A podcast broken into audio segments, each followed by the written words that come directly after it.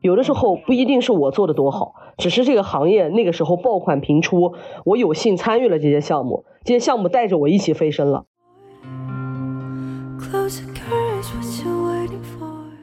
你家目前看到的公众人物的形象，尤其是明星和艺人，都是他的团队和他本人想让你看到的。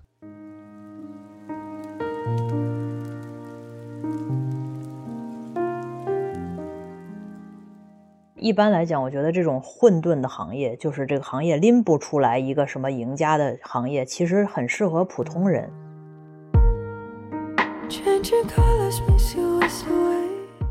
努力并不神圣，对吧？不是你的努力，你就一定要见到什么卓越的成果。文娱行业是渠道内容变化非常快、迭代非常快的一个行业。北京就是中国的好莱坞。文娱这一行的话，大家不要有太多的幻想，大家也不要有太多的期待，它就是一份工作。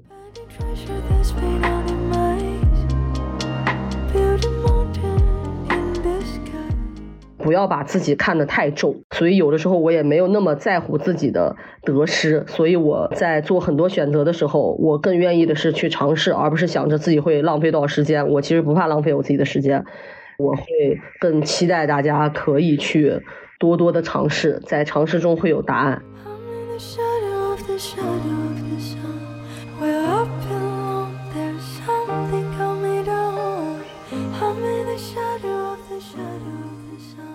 听众朋友们，大家好！今天特别特别高兴，请来一个串台的嘉宾的号，这个号啊特别好，叫做快乐亚军。我先不问为什么啊，我先说我为什么觉得这号好，就是因为我这个人特别讨厌冠军，我特别讨厌什么第一呀、最好啊、最棒啊，包括做最好的自己啊这一类的 slogan 都会让我这个头皮发麻，烦的要死。所以我一看，哎，亚军是吧？或者季军，或者探花什么这一类的词，我就特别喜欢。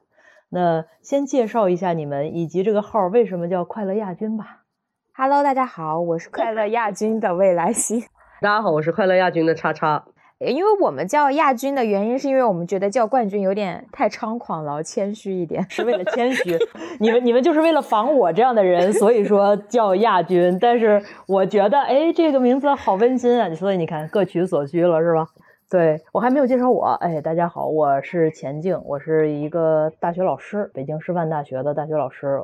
我不知道你们工作多少年了，我工作将近十二年了吧，在大学里边，算不算青椒都不知道了。反正是老青椒了，我工作是八年了，但是你肯定特别小，我三十一了，我感觉也还好。你们都肯定比我小多了，现在已经熬到了在互联网上面找不着比我老的人了。我这边的话是工作七年，今年二十九岁。咱们这个产业，不知道你们行内人的话怎么叫这个？这个叫什么名称呢？叫文娱？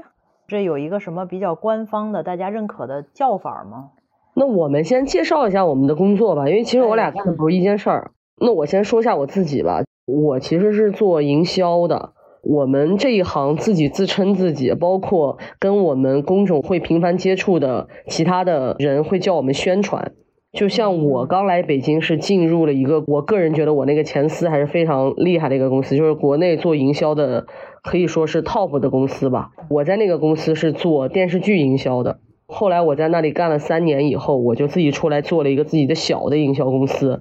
我们主要的业务其实就是服务于电视剧艺人，在他们的需求下完成一些营销动作。我们其实就是大家嘴里说的乙方，大概这就是我的工作。相当于我们给，比如说电视剧，经常在各种节目上面看到电视剧，然后它出来了这个产品，然后我们帮他做营销，大概就是做这么一个事儿，是吧？对对对。我这边的话，其实我现在的职业是媒体的商务，因为我最近刚换工作，然后我现在服务的领域可能有一些变化。现在主要做的是，比如说像三 C 啊、化妆品啊、美妆这一些比较偏消费类的一些公司了。那在过去的话，其实我也是在文娱行业里边的，因为在过去的五年里边，我是在一家文娱行业的头部媒体做商务的负责人。在这个期间呢，主要是服务一些影视公司、艺人、平台这样子。在此之前的话，我也是跟叉叉是一样，我做的是宣传，但是我不太一样的是，我不是乙方，我算是甲方，因为我是艺人那一方的宣传，就是我直接服务于艺人。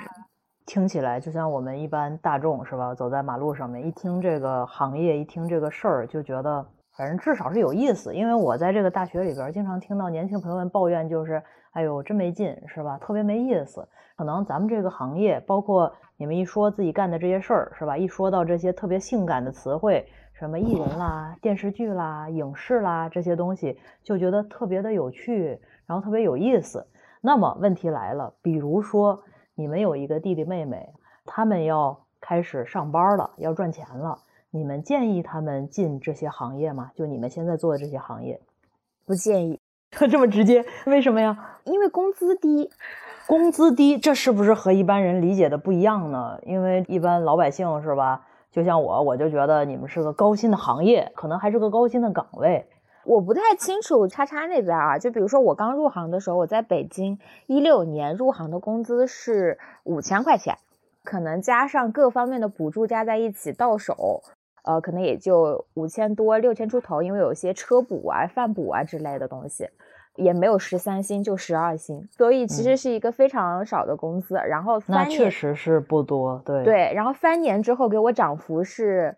涨了五百块钱，百分之十，所以说我干了一年的公司涨幅也非常的低，所以对整体对于艺人宣传这个行业入门的话，其实它就是个薪资比较低的一个行业。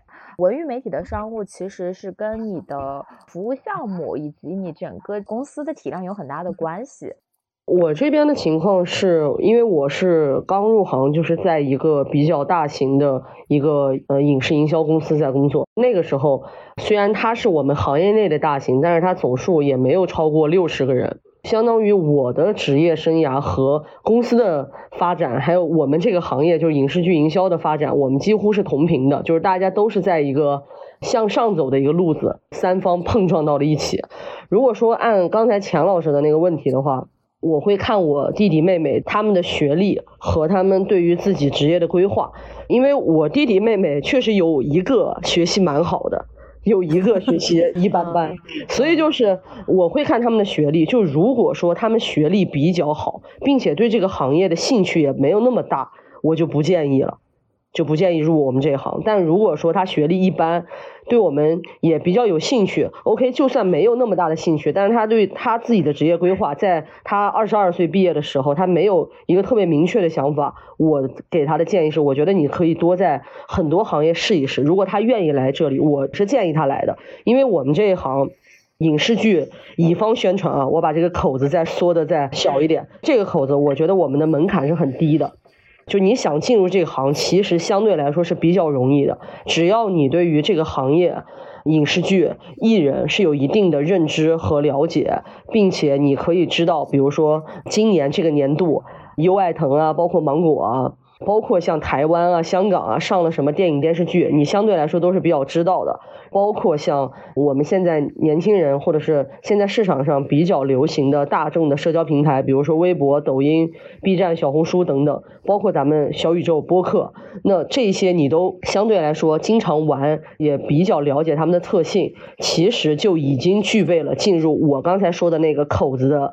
一个第一步了，甚至我可以说你的一大步已经迈进去了。那么接下来其实一部分就是在你如何找到我们类似公司去来投简历，以及当你面试的时候怎么去展现出来刚才我说的这些信息，你是能了解到的，你是知道的。那你要给面试官表达到位，其实几乎就等于入了这一行了。往后的话，我会觉得我们这个空间啊，就我们这个口子的空间，其实上升空间挺大的。如果你做的很好，你可以把握一个项目，你可以跟一个客户或者几个客户、一些平台的客户对接的很好，你能被人快速的信任，有这些基础的能力，其实，在两年以内，你的涨薪是可以有一个很大浮动的提升的。当然，我的前提是你得做到这件事情，你做不到，那确实可能在两年之内，你的工资不会超过一万块钱，甚至三年内你还是这个工资。如果你可以。满足我刚才说的这些条件，那么在三年内，我觉得工资有一个大幅度的提升是问题不太大的。我听懂了，相当于我们这一行业可能是对这种没有什么名校情节和学历情节。我个人认为是没有的，需要大学本科毕业吗？比如我是大专生，可以吗？我个人觉得，乙方啊，我说的是乙方，就算你是大专生，你在大专的时候有还不错的一些学校经历，包括你的实习经历也还不错，或者是你可以在你的大专的简历上再加一些，比如说你曾经写过的东西。其实乙方的营销公司是愿意给你这个面试的机会的。其实乙方的营销公司不会把学历卡的特别严格，大专生我也面过很多人，包括我现在公司的合伙人，他也是个大专生。这是我们不卡学历，但是并不是说我们不卡能力。换句话说，这可能真实的是市面上那种，那你不要唯学历论是吧？不要唯这个论那个论，那不唯了以后，我这是一个很好的入行的这样一个口径。同时，这个行业听起来有点像我们学术圈。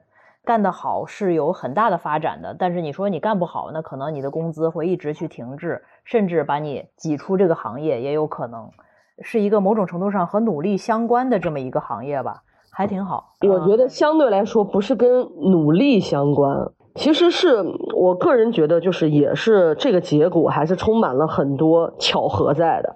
你也得考虑到说，你进入这个行业的时间的那个节点，就像我进入的时候，是我们这个行业在飞速发展的。有的时候不一定是我做的多好，只是这个行业那个时候爆款频出，我有幸参与了这些项目，这些项目带着我一起飞升了。所以有的时候你也要看你进入那个行业的那个时间段。但是因为您刚才问的是我弟弟妹妹，就是他们刚毕业，我个人觉得在二十二岁这个时间阶段。其实我们每一个普通人很难去判断什么行业是真正的风口，是，所以我个人就会倾向于他有没有兴趣。如果他有，他学历又也就那样，并且对自己的未来没有说特别明确的规划，那结合这几点，他可以从这儿试一试。如果不满意、不喜欢、不适合，他半年内甚至三个月就可以走，因为我们这个行业一个项目周期也就三个月，你干完了比较适适合实习吧。实习的时候，我是不是就可以试一试？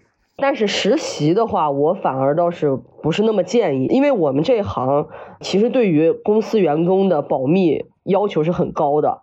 如果是实习生，他可能会有一些不稳定。什么意思呢？就是比如说，我们现在要做一个电视剧，这个现在电视剧还没播呢。你要是实习生，你看过了，万一你流传出去给你的同学、给你的朋友，就是这个东西我们很难控制，因为实习生他确实有一周的时间，他不一定每天都能来，并且。实习生可能有一些小孩儿，他还在上大学，他不稳定性相对来说比较高一些。啊，对，别的公司我就不清楚了。反正我们公司，我是不太喜欢实习生进入一些在播剧或者是一些比较重要的项目当中的。我也可以补充一下，就是刚才我为什么说不推荐？第一，就是首先说我的从事过的两个职业，一个是艺人的宣传这一部分。艺人宣传这一部分的话，有一个很大的问题是它的职业化程度非常的低。你的工作大量的依赖于艺人本身，他对他职业的认知。同时，因为你是服务于人，那其实你也被迫的要接受到很多人的情绪。可能很多甚至跟工作是无关的事情的，因为中国的整个的艺人业态当中，其实你作为艺人团队当中的人，取得艺人的认可很重要。而在大量的艺人团队当中，他们其实会更加信赖跟他们，比如说原本就有关系的人、亲人、同学、朋友。如果说你没有很好的契机的话，其实你也可能很难进入到相关的核心圈子里边去，或者你就一直能做一些外围的事情。而且的话，这个职业的，在我看来，它的自我价值实现感不是很高。艺人宣传这个行业，它上升空间不大，可能做到头做的宣传总监，其实你在网上可能就要更加偏向于转经济啊什么之类的。所以，其实我并不觉得这是一个具有非常好的发展前景的一个职业。但是，这个是不是就是大家觉得的最接近偶像的职业呢？对，因为你会跟他贴身工作。我的天呐，怎么贴？就是基本上你的行程是要跟艺人保持一致的，他去哪出通告，他去哪进组啊什么，你肯定都是要跟他在一起的。你建议这种小朋友们，就我因为比较喜欢某个偶像，所以我去从事这个职业，我就想跟他贴贴。你你建议这个想法吗？除非你就不想再喜欢他了，远香近臭是吧？对对对，因为你家目前看到的公众人物的形象，尤其是明星和艺人，都是他的团队和他本人想让你看到的。他的穿搭也好，他说的话也好，包括他最近打的标签也好，都是一个团队最后努力的结果。所以说，其实那并不是真实的他。而在艺人这个行业当中，他非常的高压，不确定性强。其实对于艺人的情绪稳定考验也挺多的。所以其实很多的艺人情绪上，我觉得他都是有一定的问题的。他们可能情绪控制不太好，那就难免殃及周围的人。所以说，相当于他周围的人也要从事非常多的这种我们叫情绪劳动，对，就是相当于你要给他情绪价值，你要承接他各种各样负面情绪，那这个也挺沮丧的，基本上就是一个脱粉的过程。甚至很多艺人相关的工作，如果你先不做情绪劳动这一部分，你的正常工作是难以推进的，因为艺人可能不配合，就是还得哄着来呗。对，这个对人的考验太强了。对对，所以艺人宣传这个工作对于你的体验好不好，完全就看你碰上的那个人是不是一个省事儿的、一个职业化程度高的人。但是大盘子上来说啊，我觉得其实国内的艺人的职业化程度它就是不高的，就是没有那么所谓的 professional 是吧？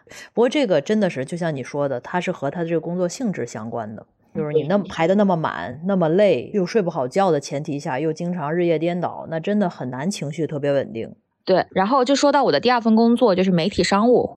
其实商务这个工种的话，在文娱行业里边，它其实可以嫁接在很多的工种上，比如说可以做媒体的商务，也可以做艺人的商务，也可以做综艺节目的招商。商务的范畴其实是很大的。但是目前对于文娱行业的商务比较特殊一点的来说的话，其实最需要的是你要懂内容，因为它的本质上不是渠道销售。可能以往的商务可能更多的就是我卖大的硬广，我卖大的曝光资源这些。但是对于很多的商务来说，尤其是内容营销的商务来说，那你可能就是要需要懂得一些内容的玩法。你本身懂得这个产品，你了解这个产品生产的过程，你了解这个产品生产的人，才可能能做好这份商务工作。所以它需要你具有比较强的内容思维。但这个又有点像内容运营一类的，它是势必需要你要懂得一定的内容运营，才能够把内容的商务这一部分做好的。以我自己为例的话，其实在我的过程当中，我在第二份就是商务这个工作当中，能够快速的把我的工资进行一个比较大幅度的提升，原因就是因为我对比着其他以往的工作呃朋友以及同行业的人来说，我自己做过记者。我是懂得，尤其是我在某一个领域，比如说我以前是在音乐行业的，我懂得音乐整个行业的生产流程。最开始的服务艺人，最后我还帮他发了唱片，我也跟他参加过演出和节目录制，所以整体上他所涉及的各项业务我都了解到，我也知道他的相关的工作流程是什么。他在后续我在做相关的内容服务和商务服务的时候，其实是能够更快的理解到多方的意思的，因为所有的内容产品它不是一个人的产品，它是多方工作的一个结果。那像就是我们刚才已经聊到几个工种了，是吧？嗯，那在咱们整个这大文娱产业里边，这行业里边有没有什么工种鄙视链呢？有什么？比如说那 IT 现在最时髦的就是算法，挣的最多、最好，就是发展也好。那我们这个整个的产业里边有没有类似这种鄙视链？拆开有觉得有吗？是这样的，我觉得我们这个行业其实。没有办法看整体，因为文娱行业工种太多了。我只能是说跟我行业相关的啊，大方向来说肯定是甲方鄙视乙方的。我没有办法嘛，因为甲方是我们的客户来源。如果说是我们营销这个口的话，肯定目前资金在谁那里多来说了算。比如说早些年。在网播平台还没有现在这么好的时候，那肯定是台播口的人会话语权比网播口、比制片方、比我们都要大的。现在就是像优爱腾啊，他们大家都起来了以后，现在相对来说肯定是网播平台的话语权更大。但是这个呢，也要看项目。如果这个项目是台网一起播。那节奏可能就是两边商量着来，但如果说是，比如说台这一边他出的钱没有网多，那肯定就要听网的，嗯，但也要看台是哪个台。如果是像 CCTV 八，像大一点的平台，那两边也是商量着来。还是那句话，不同的项目不同的情况，但目前肯定是播出平台相对来说话语权会更大一些。其次呢，就是制作平台。那制作平台也是要看具体的分类，就比如说，如果你的制作公司是在国内数一数二的，你们家的项目百分之八十是能爆出来爆款的，那么很多的播出平台也是要非常尊重制作方的意见的。如果说制作方的预算很多，就是他们愿意为了自己的项目在播出的阶段有一个好的效果，他们愿意投资更多的费用在营销这一块的话，那么因为人家投入的资本多一些，投入的金额多一些，那么平台也会格外照顾他们的想法，因为人家也会为这个项目出很多力嘛，在营销层面。接下来就是我们了，因为我们是乙方，大概流程就是这么个流程。那这个听起来，这个行业还是散状的，它不太能够拎出来一个说什么就绝对比什么好。他可能有话语权，但是你在那个话语权强的，比如说你就是甲方里的工作人员，你也不一定是整个这个大盘子里边的赢家，因为毕竟你也是去打工去上一个班的。对，因为就是一个项目，我光说营销口啊，它实在是包含太多的部分了。其实就相当于很多，比如说不是我们行业内的人，他们会有一个误解，是我经常能遇到的误解，就是一个项目，比如说大家看到了一个点，就是男女主在炒 CP，大家就会天然的认为这个东西一定是男女主他们自己人做的，或者是说，比如说这家男主没有女主火。那大家肯定觉得肯定是男主家做的，因为要吸女主的血，大家一定会从最表面的这个逻辑上来看。但其实一个项目火了以后，其实很多方都会影响他们的利益。比如说制作平台会觉得说啊，我们的项目爆了，那市场上会认可我们公司很厉害，能制作爆款。那么平台也会觉得一个项目爆了，那很多的用户会来我这里看，我会有很大的一波流量。那艺人同理，其实还有像包括比如说商务也可能会有一些优势。比如商务，我就在这个平台投了钱了，那这个项目爆了，我投钱的这个平台也会对我的产品有更多的露出。其实能从这个池子里分到好处的公司有很多，它也会有不同的原因。所以有的时候我们不能看表面，这就是为什么刚才钱老师会说觉得我们很散，就是因为。在一个出口，大家能看到的网络上，比如说微博热搜、抖音热搜，就这么一个出口。但是其实背后能得到好处的人有很多。正是因为这个原因，所以很多方都会介入。我们没有办法去判断出来这个东西到底是谁做的，我们也没有办法在这一条线里面分清出来谁优谁劣。因为有的时候在不同的情况下，需求一旦发生变化，后面就会影响很多人的选择。那可以这么说吗？一般来讲，我觉得这种混沌的行业，就是这个行业拎不出来一个什么赢家的行业，其实很适合普通人。你们认同这种说法吗？就咱这个行业是不是也某种程度上是一个普通人不错的选择呢？还是必须是要有所谓的背景，或者是带着资源进来的？这个其实就又得分得更细了。我举个例子，如果说是制片口，就是一个电视剧的制作公司，如果你想进入这样的公司，并且去做制片人，或者是去做文学策划之类的，尤其是以制片人为主吧，还是需要你有一些条件在的。那如果是以我们这个口做营销的话，我最开始您刚才问我弟弟妹妹那个问题的时候，我的答案其实就是普通人确实是可以。更好的、更方便的进入，当然你确实也要提前你具备一些自己的条件啊，也不是说完全没有门槛，虽然门槛确实不高，它不是一个显性的，就是你需要哪儿毕业的，你什么九八五二幺幺，不是显性的，对，但是是隐性的。那有没有一个反向清单呢？比如说你觉得什么样的人就一定不要进来？可能我们在行业里面也会看到一些新人，就觉得愁得慌，哦，明白，你真的不太适合来。我自己面试这么多年啊，确实看到过一批又一批刚刚毕业的同学。我自己有一个感受，就是首先第一个，我确实不太推荐学历特别高的人进入我们营销这个行业。我确实不太推荐，尤其是我们是做乙方的，因为我的甲方有一些学历还不错的，比如说像中传啊、中戏啊，还有北大、清华的，他们更多是在腾讯、在爱奇艺、在优酷。更多集中是在大厂，我身边确实，我们这行就是乙方营销的也有学历高的，但大家几乎都有两个原因，一个原因就是我原来那个专业我不喜欢了，我腻了，我上大学四年学够了，太卷了，我不想玩了，我来进入这一行。第二个原因就是追星，喜欢文娱这块的东西，他就是觉得这块有意思，几乎都是有一个强个人原因在撑的。而不是说是一个啊，我就是为了这行怎么怎么样，我要在这个行业发展怎么怎么样，没有那样的人进入这个行业，至少我八年来遇到的比较少，所以我第一个确实不太建议学历特别好的人进入，因为他其实会有个很大的落差的，不被重视，对吧？没有展现出来他应有的所谓他想象中的红利和好处。对，比如说我在去年的时候，我就面试过一个上海复旦的小孩，我已经忘记他是具体学什么专业的，他进我们公司大概两个月不到他就走掉了，就是因为他以为自己 OK。然后他出了很多内容，我说实话都不是我们要的。但如果是一个起点没有那么高的小孩，他是能给自己一个三个月到半年的时间去成长的，他能接受我的领导或者说我的老板在跟我提一些建议。但那个小孩很明显的，我能感知到他听不进去他当时的领导跟他说的建议，并且他找不到门路，他就觉得很有挫败感。他大概不到三个月就离职了。这个是我第一个不建议进我们营销乙方啊，我要把这个口子再缩，因为我的一些甲方客户还是有学历很高的人在的。第二个就是我不太建议你，如果就是想来看看明星、追追星，觉得我们是一个很光鲜亮丽的行业，我也不建议这种年轻人进来，因为我确实也遇到过很多这样的年轻人，他们以为我就是随便搞一搞就可以见到很多明星，但他完全忽略了我们实打实的工作需要做到的很多。繁复的细节，很多具体要实操的东西，无论是文案上的，还是说是线下活动类的，其实挺累的。在一个项目播出期间，高密度的那一段时间，其实挺累的。但他们意识不到，哦，原来我还要做这个，我做完这个，我才能在一天的时间内见到明星两个小时，他就觉得划不着了。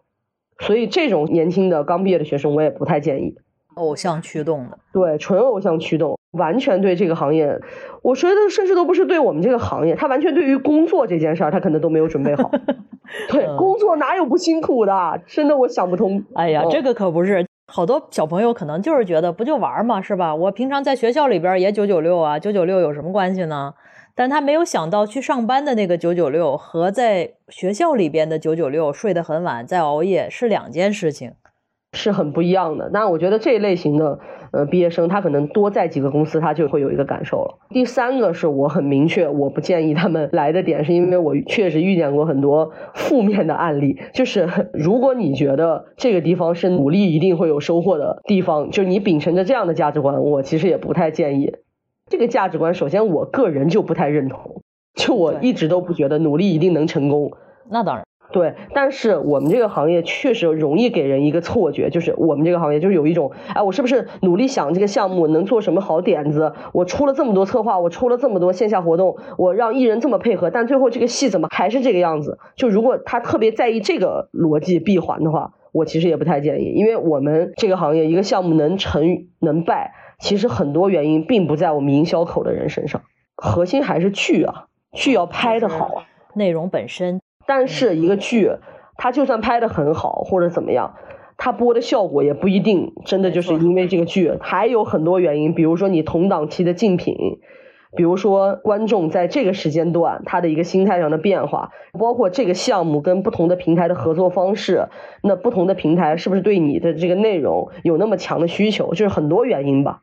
所以就是这三类吧，我可能就不太建议大家入我们这一行，因为你可能半年的时间内你就会非常崩溃。你得能承受这种模糊地带，因为各行各业可能都有这个问题。努力并不神圣，对吧？不是你的努力你就一定要见到什么卓越的成果，但是你还得吭哧吭哧去干，你还得接受自己在这吭哧吭哧干，并且没有什么结果，继续去干，干下一个，慢慢去熬，可能需要去接受这样一个周期和这种命运所赋予的不确定性。而且我们现在这个行业确实不像我八年前刚入行的时候是一个迅速的一个发展的阶段，因为那个时候整个行业营销包括影视，大家对于市场的认知都是不明确的，这个行业整个都是新的，所以那个时候大家都能对彼此是容错的，容错空间很大。而且那个时候有些客户他也是不懂这个东西是怎么做的，因为确实行业内很多人没做过。因为那个时候那个阶段，大家是一在一起成长的。那个时候，我一个项目可能很大型的项目，其实只有五个人做，其实就完全够了。倒不是说我们前公司不负责，就只派五个人来做这么大的项目，而是因为那个时候行业发展，它能让大家看到的东西，五个人就完全能够做出来这样的内容让大家看到。但是现在可能就需要十五个人来做，二十个人来做。因为这个行业越来越多的人已经做了这么多年，大家对于内容本来就是更卷的，就算是常规的内容，大家也会认识的程度比曾经要深很多。所以这样的东西的情况下，我们乙方可能要派十个人、二十个人来做一个项目，你这么算下来，每个人的含金量、每个人的工作量、每个人你在如何的竞争环境能够再往上走一层，其实你的竞争还有各种各样的成本是比原来要成倍增加的。这确实是我们这个行业的一个现状。我补充一点吧，我觉得第一的话，如果说你是那种类似于你觉得只要把一个技能做好，然后我就能够在这个行业有持续的发展，我觉得这个的话可能就不太适合文娱行业，因为文娱行业是渠道内容变化非常快、迭代非常快的一个行业。过去大家在电视上看剧，后来大家转向了移动端。对吧？那平台上看剧，那我们现在可能大家大量的时间已经被短视频给取代了。那现在出现了更多的短剧、泡面番这样子。比如说，你就算有同样的能力，比如说像类似于编剧或怎么样也好，也要是能够适应时代的变化。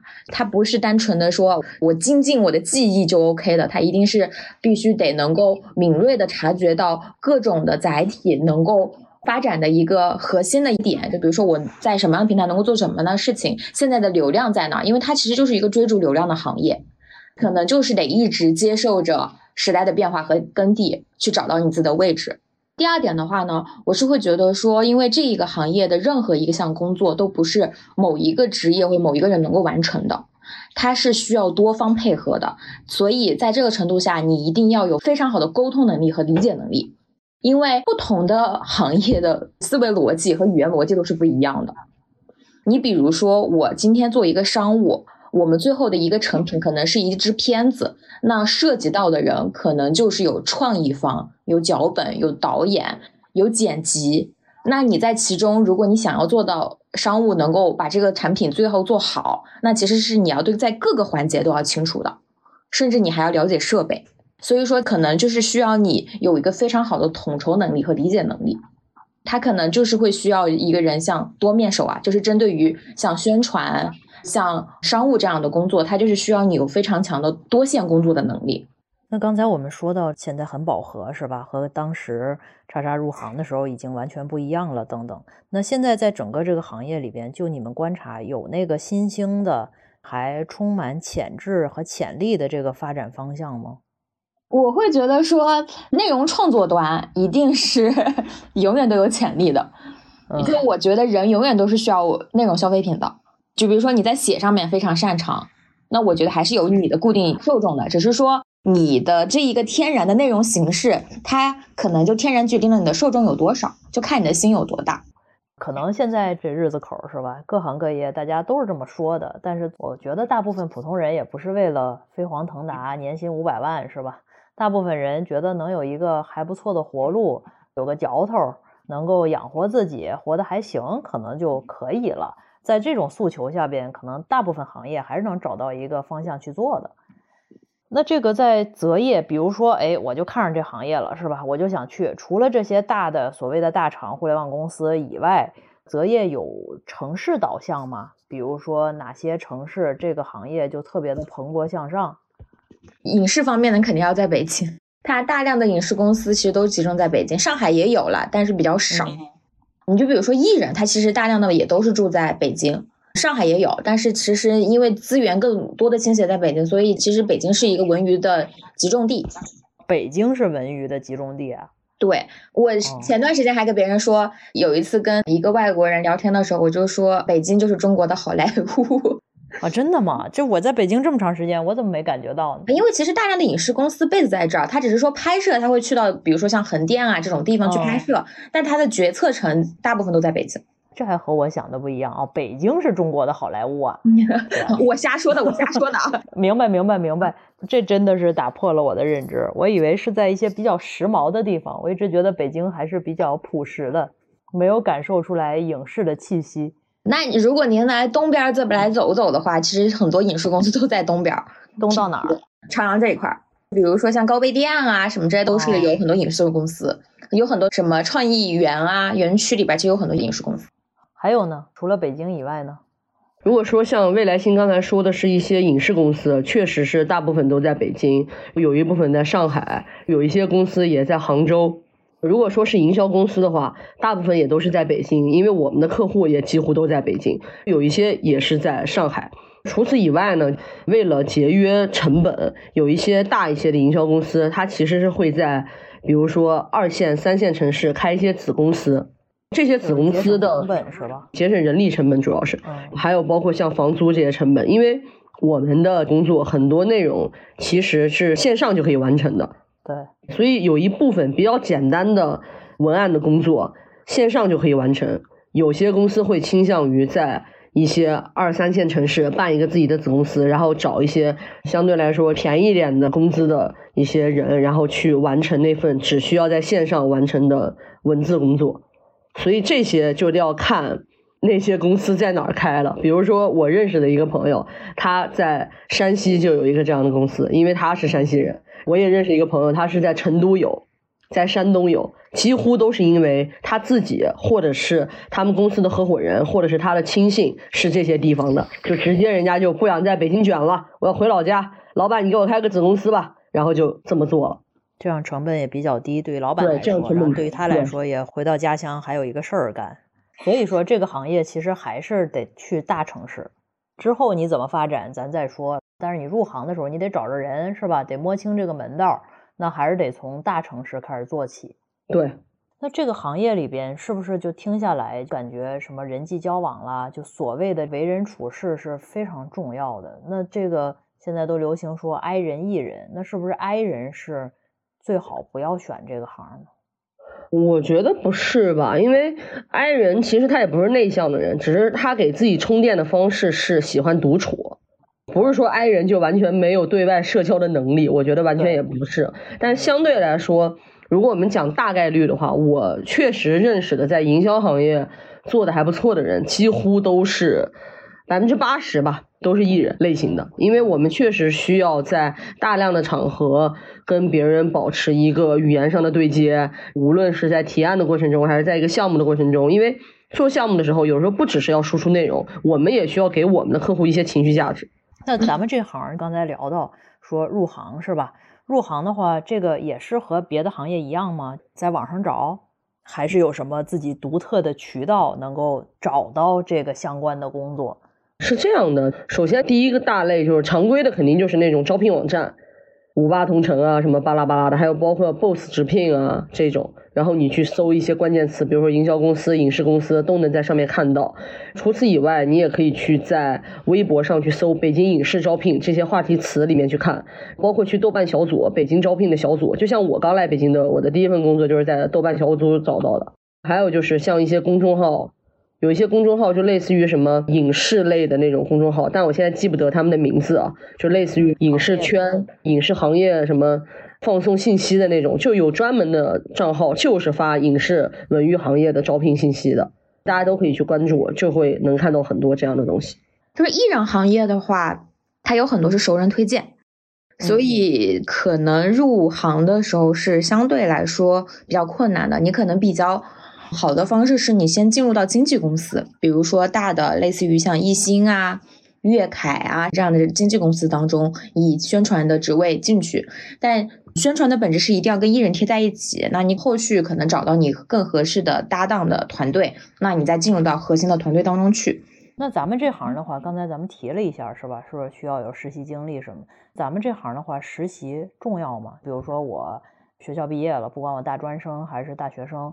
我去找这个工作的时候，他会去看我的实习的经历吗？就我简历上面。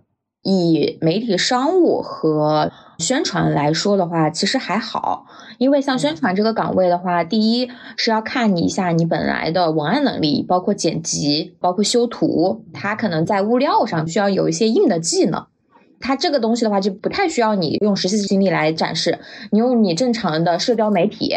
你剪的自己的一些小视频，自己修的一些照片，自己写过的一些文章，它其实就已经能够完成了。第二的技能的话呢，其实是沟通。对，商务的本质也是一样的。就如果说在一开始的时候入行商务，你就要看你能够选什么行业。但你到后续找工作的时候，商务肯定是要看你手上的资源是不是我们公司所缺的资源。比如说你手上是有美妆类的客户，还是有平台类的客户，他其实看客户。所以他其实本质上也是看你的沟通能力和资源积累的，嗯。所以听起来是自己来做做自媒体，像是一个实习经历似的。比如说我做一号是吧？我小红书二十万博主，然后我 B 站三十万。如果你小红书能做到二十万，B 站三十万，你可能也不会来 做媒体商务或者宣传这样的工作了，因为那样的收入一定会比宣传高。他都不用工作了。对，干那个，他就直接进入 KOL 的行列了。比如说正常的话，你其实展示一些你以往的一些文字作品，包括自己 P 图的一些作品就可以，都不需要是有很多传播量的。只要是你的内容是被团队所接受的，就是你这个审美他觉得 OK 的。不管怎么说，你要去体验一下各个平台的风格，是吧？自己真实的做过这些短视频啦。包括可能做过播客了，做过中视频、长视频等等，你都做过尝试。你有自己的作品集给对方看的时候会更好一些。像我最近也是这几年自己创业以后频繁面试的时候，因为我们这个行业我最开始说了门槛不高，但我们会比较倾向于，OK，你想进入这个行业，我能在面试的时候感觉到你有所准备。比如说，你说你就是凭借一腔热血，你就喜欢看电视剧进来的。那我可能要问你，那今年播过哪一些比较热的剧？你是否可以按平台来说出来？或者是你是否可以按照季度说出来？或者是你按热度说出来？其实很多时候我问这个问题的时候，我对面的人就说不出来了。一个假的喜欢就会说，对，就是特别感兴趣啊，但是他没有真实的去做过任何事儿。对，光说你喜欢，但是你没有任何的内容去支撑你的这个说法，以及你在面试的时候。你其实还是要稍微了解一下，比如说做营销、做宣传会做什么。虽然你可能没有办法说我一定知道的门儿清，但是既然已经能投到这里这个简历了，并且你也能约到你面试了，那就说明你还是有一点门道的，你可能知道一些。那举个例子，电视剧的一个展现给大众的端口就是微博的官微，对吧？那你是否可以去提前准备一些官微的文案？你比如说，你特别喜欢一个明星，那他们工作室的文案，他们工作室做图的东西，P 图的，你是否可以提前准备一些，至少让别人觉得你有备而来，而不是什么都没有准备。就像您刚才说实习重不重要？我个人认为，就是说它重要也不重要。就如果你真的各方面条件都很好，你有备而来，其实你就算刚毕业，我也会要。但如果你没有，可能就需要一些别的条件去附加，让别人知道哦，原来这个人可能我会比较好带，可能我跟他说两句，他就能懂我意思，因为他之前做过类似的工作。我觉得就是看你想怎么准备。所以这行还是很合理的，听起来无理要求不多，只是很累，而可能起薪也不高，但是都是一些合理的要求，并且都可以商量。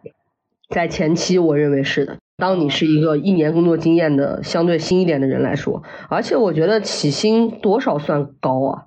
多少算低啊？我现在这个小朋友们，可能我看他们觉得的话，一万五、两万就是高吧，可能是。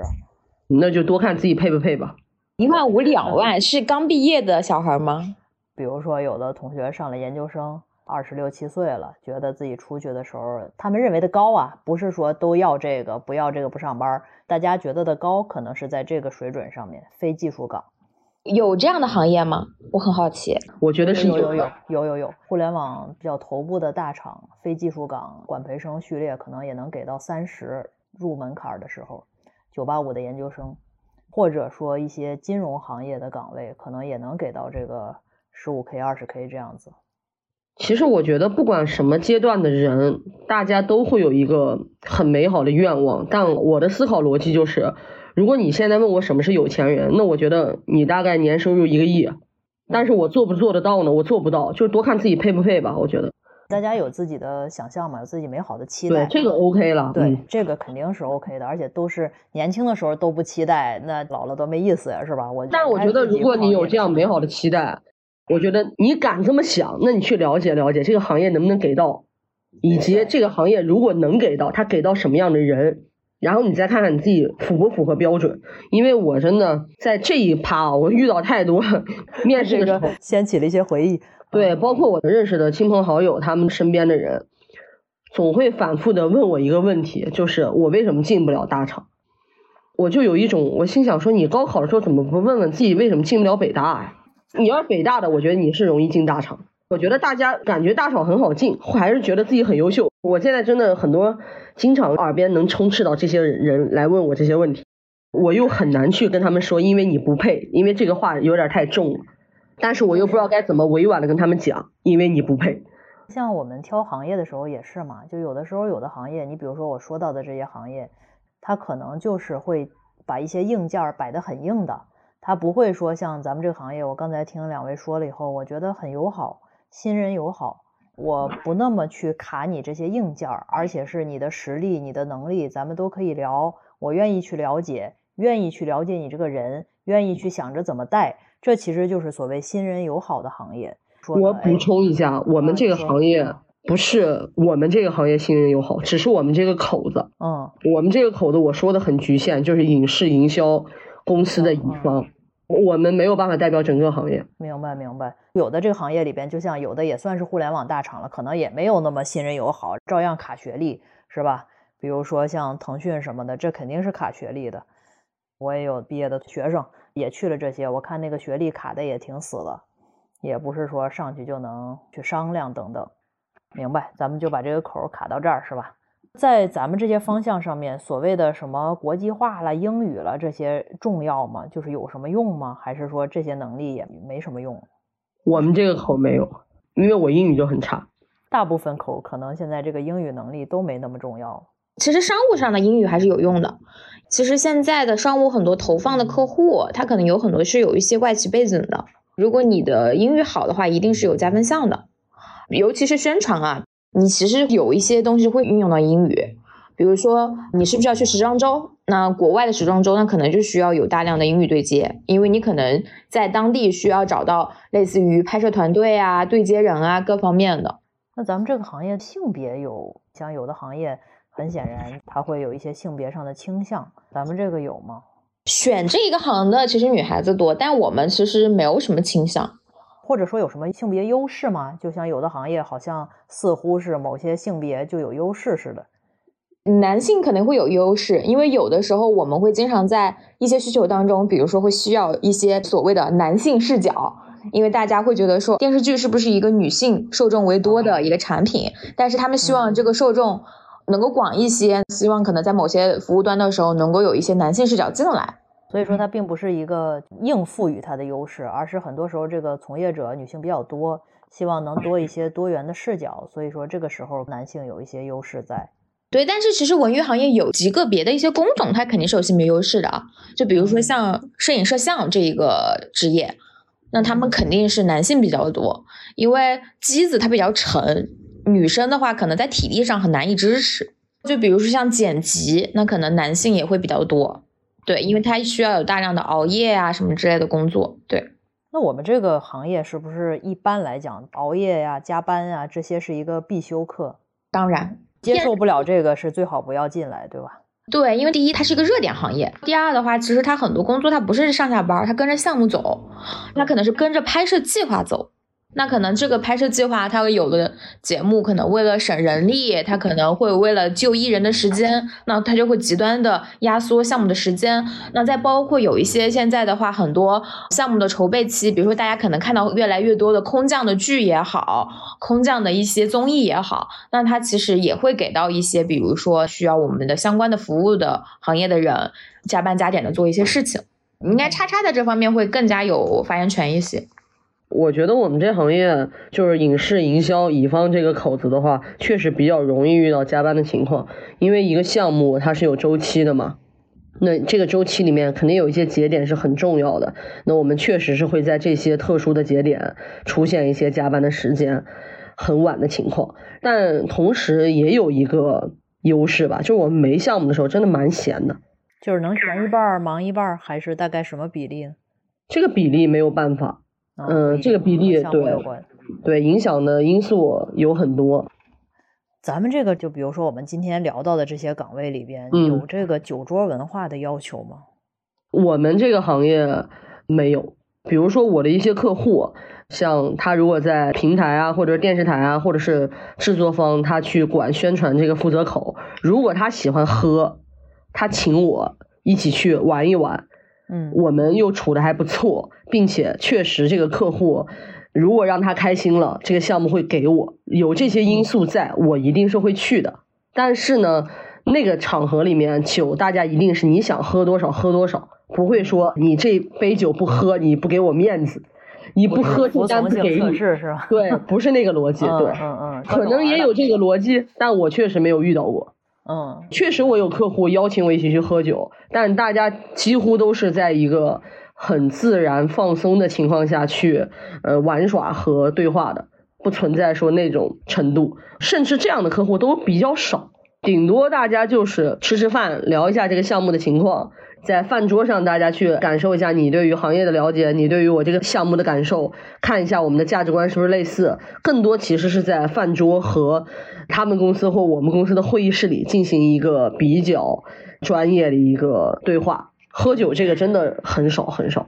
对，其实我工作这七年以来也没有怎么遇到过酒局和饭局，因为可能跟这个行业从业的女性比较多有关系吧，不整那一套。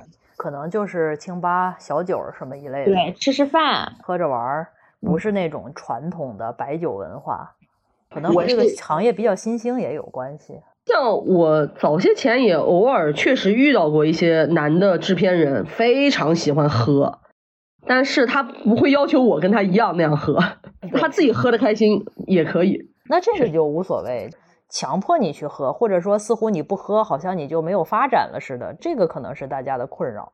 对，其实最核心的原因，我个人认为，除了钱老师刚才说的那一种吧，还有一个原因是因为我们这个工作，它有的时候真的是要看你个人的能力，你的能力是否匹配它这个项目，还是要看一些具体你手上的家伙事儿的，不是说真的就是类似于我随便举一个不合适的例子啊，就类似于装修公司。我找谁都这样，那谁把我哄开心了，谁跟我喝高了，我开心了，我就选你。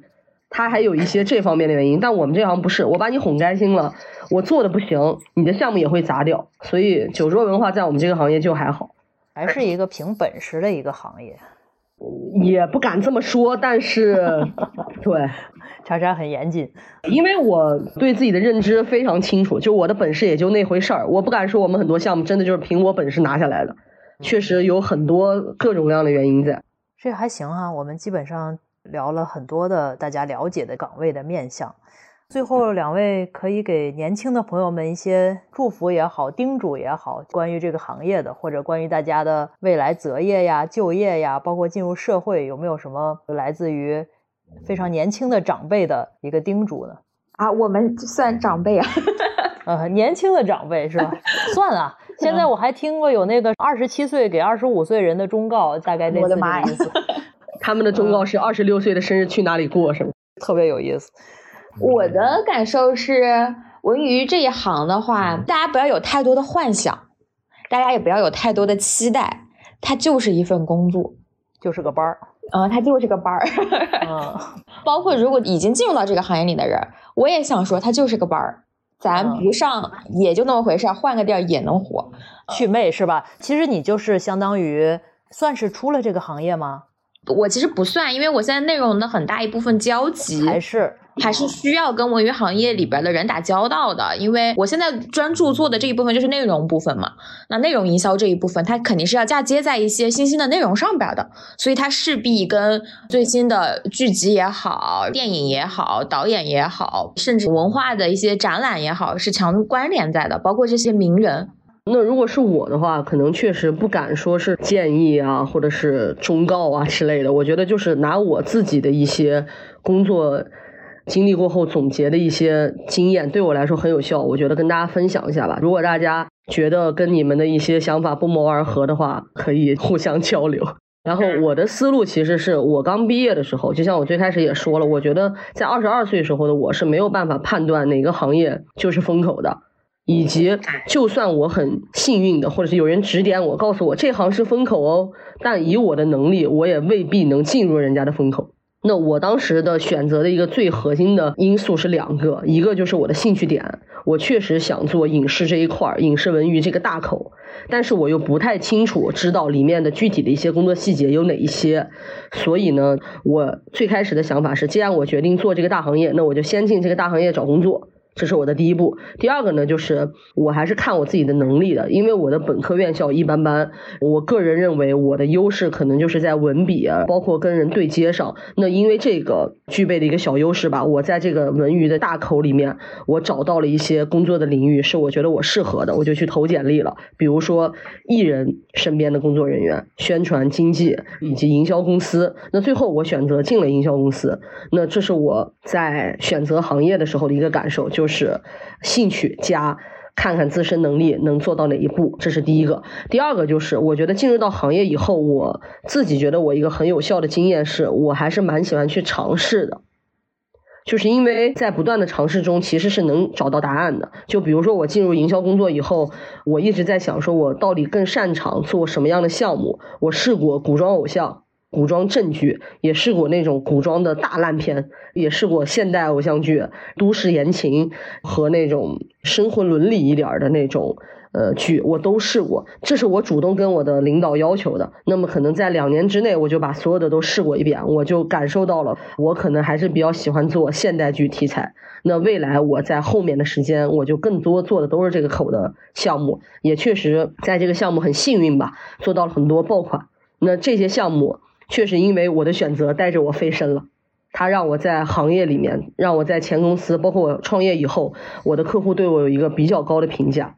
那这个选择带来的结果是好的。那我的方式就是多去尝试，找到自己的长处，找到自己的好的地方。这个就是想跟大家分享的两个点吧。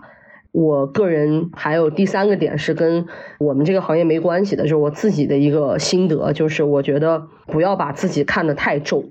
无论是在这个社会，还是说在身边人，其实我们的能力和，嗯，怎么说？这么说有点太丧了。反正我自己是这么对自己的吧，就我没有把自己看得特别重要，所以有的时候我也没有那么在乎自己的得失。所以我在做很多选择的时候，我更愿意的是去尝试，而不是想着自己会浪费多少时间。我其实不怕浪费我自己的时间，我会更期待大家可以去。多多的尝试，在尝试中会有答案。这个答案会在我看来比自己在家闷头想来的更切实有效一些。这个我特别理解你，叉叉，我也是这样。我其实非常悲观，可能也有点丧，非常悲观，但我又很积极，有什么事我都愿意去做，是吧？我也不犀利，我也不害怕说做了这个我吃了亏了，还是你们谁坑了我了，或者你欺负了我了。我对这个要求不太高，但是你说我是因为，哎呀，我觉得做这个一定会成功，或者说我觉得，哎呀，一分耕耘一分收获，可能都不太是。我对这个结果还是蛮悲观的，但是过程中我会非常积极的去干这些事情，大概就是这个逻辑，所以我比较能 get 你在说什么。对于年轻人来讲，可能也是这样的，就是我们不要说觉得自己那么伟大。换句话说，可能把自己放的小一点也比较容易快乐，是吧？可能不是冠军吧，快乐亚军也行，快乐探花也行。人把自己放的小一点的时候，可能能够把这种所谓的专注力放在具体的行为上面。就像刚才二位说到的，我们都是上了个班，上班的时候别人看待你，包括别人挑选你也好，或者未来自己去支一个摊子也好，最后都是落在实际的事情上面的。不是嘴上说的，说哎呦我特别喜欢什么明星，我特别喜欢这个行业啊，好有意思呀，就结束了。对他的喜爱有没有沉浸在日常一点一滴的事情上面？有没有通过事情把自己垒出一个所谓的门槛来？这可能也是每一个人非常重要的功课。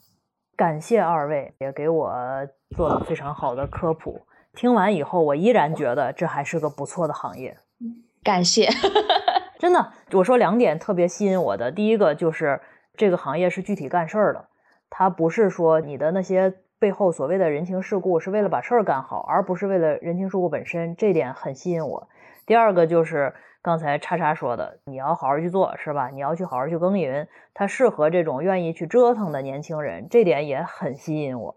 就这两点，我就觉得已经算是一个不错的行业了。至于说你能不能在这行业里边飞黄腾达，年薪几百万、几千万、上亿，那这个真的是好好做吧，人各有命。对，但是钱老师这么一说，我现在又有些许心虚。就是我们这个行业微妙，就是微妙在，我觉得它还行，但是你让我说大张旗鼓的说它有多好，我也有点张不开这个嘴。哎呀，我听你说就是好，这不错了。你这好多只能说凑合吧，就凑合凑合的行业就是好行业，可以可不嘛？他不是一个王八蛋的，他不是一个疯狂吐槽的，还让我们普通人有个嚼头，还嚼的不错，还能吃上肉，这就是好行业。小肉小肉，微肉微肉，小肉小肉。您这假叠的太多了，你可真悲观，你比我悲观。对他们就老说我每天给自己的话打补丁，我就这样，我习惯了。你以后不做业于行业里，欢迎你进军学术圈。你这个严谨程度和逻辑闭环，完全可以是一个成功学者的前置条件。因为我我真的很惶恐。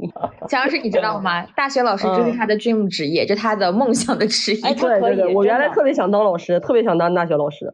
是吧？那你这个可以呀，你看你逻辑比我严谨多了。你这说一句话叠八个假，还有好多的。哎，各位朋友们，我这个是假设了，这个有控制变量啊，这个是不能说你这个完全是一个成功学者的标志。因为我们干的工作其实就是面向大众的一个工作，我们很多发出去的东西，无论是我们帮艺人写的也好，还是帮影视剧写的也好，我们就是受大众考验的，确实太容易在。说的话里面后面加括号了，这是我的生活习惯了，已经变成。已经充分的感受到了你的严谨。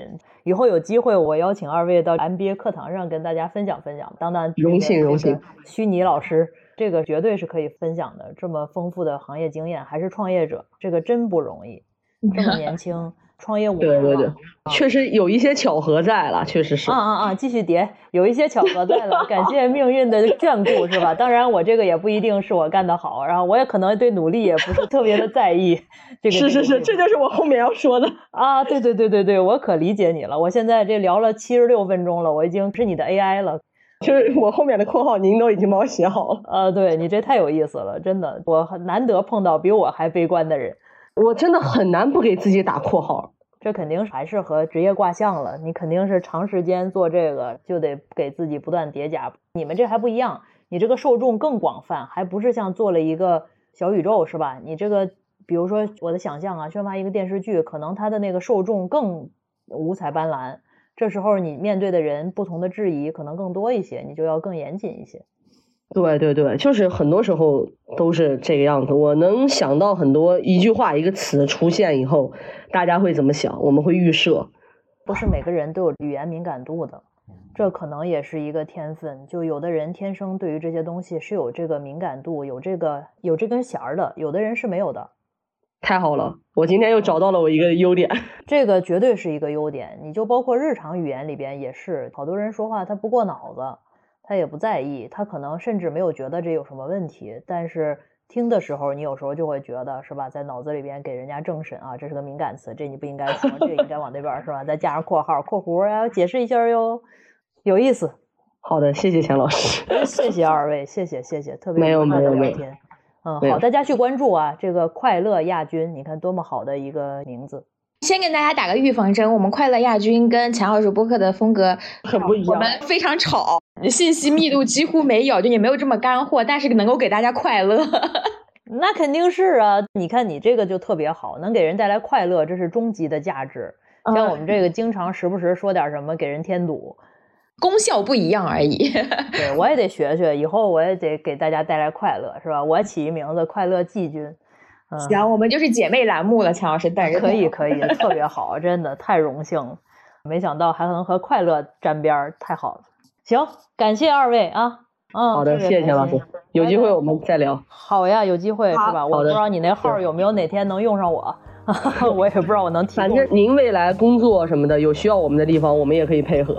嗯，看你需要快乐，就是我时不时得去听一听，太高兴。那就这样哈。